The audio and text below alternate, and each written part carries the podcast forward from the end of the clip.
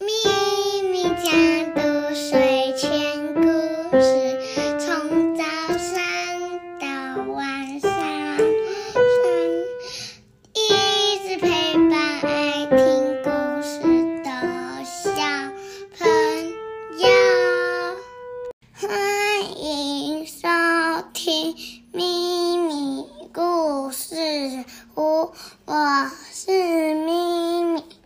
我是咪咪妈。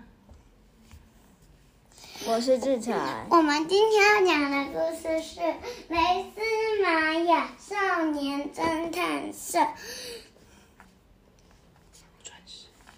钻石之谜第六章，而且也是第六集。文马丁·威德马克，图海伦娜·威利，译者谢慧欣老师，米奇巴克出版。好，上次讲到玛雅去打扫，对不对？嗯，接下来，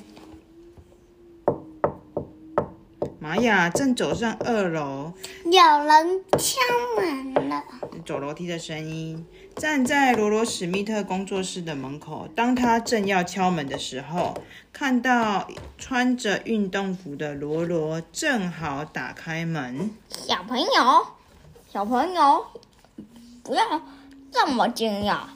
我习惯在午饭之前慢跑一下。哦，吃午餐前，罗罗要去慢跑了。玛雅看着他离开。钟楼里的蕾丝看见罗罗从员工出入门走出来，才跑了几公尺，就停在一条水沟旁边。罗罗蹲下来绑鞋带，看起来好像从地上捡起一个东西，接着又站起来继续跑步。他看起来心情很好，一边往邮局的方向跑去，最后居然跑进邮局里。是让你捡。雷斯心想，这种跑步的路线还真是诡异呀、最后，玛雅趁着这段时间观察罗罗的工作室，它的外观看起来和图尔莫蒂格差不多。桌上摆着工作的道具，有两扇窗户面对街道，其中一扇还开着。玛雅先跑到窗户边，和雷斯挥挥手，接着在工作室里四处查看。他其实也不清楚自己要找些什么。他把工具拿起来看一看，然后试着打开抽屉，但是抽屉全都上锁了。玛雅心想，玛雅心想，不对劲，好像少了什么。不对劲啊，好像少了什么。这时，他突然想起来？对了，青苹果。对了，青苹果。他的直觉告诉他，罗罗的青苹果就是关键。虽然自己也说不出原因，但就是有种预感。当他想到罗罗这个人，就会想到他的青苹果。青苹果在哪里呢？他应该吃掉了吧？玛雅看了一下垃圾桶里面，虽里面却没有苹果核。就在这时候，雷斯看见罗罗从邮局出来，把一只钥匙放进口袋，然后跑，接着跑回珠宝店。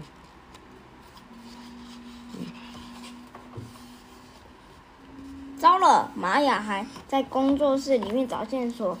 嗯，可是罗罗已经打开进打开门进珠宝店了，得想办法通知他才行。雷斯从背后拿出镜子，然后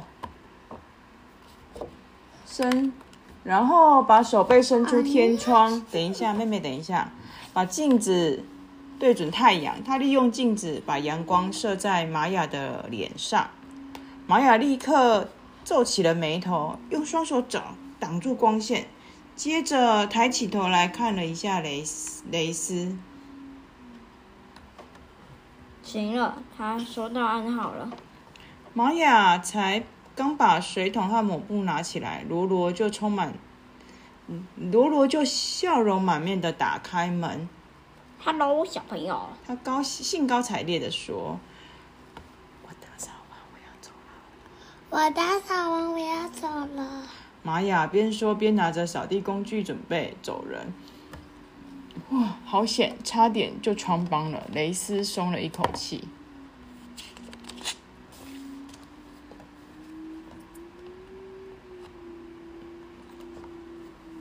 那我们就接着讲第七章喽。玛雅下楼的时候，有人敲门了，正好和图尔莫蒂格撞个正着，对方手里的纸张散了一地，全都是关于赌马的资讯。然后图尔他赶紧捡起来，一脸紧张的看着卡拉先生的办公室。原来如此，玛雅心想，刚刚藏起来的东西一定就是这个。图尔一直利用上班时间玩赌马，根本没有新工作，而现在他很担心卡拉先生会发现这件事情，所以才这么紧张。走路小心一点，小鬼。图尔很生气地说，然后关上工作室的门。玛雅道歉后，连忙跑下楼。另外一方面，雷斯则是跑下钟楼，在教堂里遇见罗曼·史文森先生。你你发现稀有的鸟吗？管理教堂管理人好奇地问他。还没有。雷斯回答。雷斯说完，就赶快走出教堂。他和玛雅约在卡拉先生珠宝店旁的咖啡厅碰面。他们刻意找了一个安静的角落坐下来。今天可以说是紧凑又刺激的一天，而且好戏还在后头。他们先互相交换各自侦查到的情报。雷斯仔细的描述他在钟楼上看见的一切，而玛雅则是把珠宝店里发生的事情告诉雷斯。他们把所有的线索放在一起，想要找出这间珠宝窃案的嫌疑犯，就像玩拼图一样。两个人就在咖啡店待了一个小时。雷斯和玛雅回到珠宝店，他们敲敲门，看看卡拉先生在不在。奇怪，他去哪里了？没有人回门回应。玛雅轻轻地转动门把，门竟然没有锁。哎，他们小心翼翼地打开门，发现卡拉先生一动也不动地躺在咖啡色的沙发上。他死了吗？玛雅和雷斯赶紧跑到他身边，还好还好，他还活着，还有呼吸，可是却两眼无神，就好像死了的死了一样。是不是又发生了什么事啊？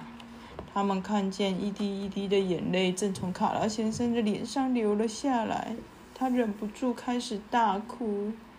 第七块钻石不见了，完了，这样这样子，我必须卖掉这间珠宝店。我想，我也我们已经知道小偷是谁了。玛雅说话还没讲完，卡拉先生就从沙发上跳了起来。哇！大家可以猜猜看，到底嫌疑犯是谁呢？钻石之谜的故事，我们就只能讲到这里喽。想要知道答案的小朋友，要自己去买书。对，或是去图书馆借书，自己来看阅读看看喽。猜猜看，想想看，谁可能是嫌疑犯？那我们就在这里跟大家说晚安吧，拜拜。拜拜。好，大家拜拜，拜拜。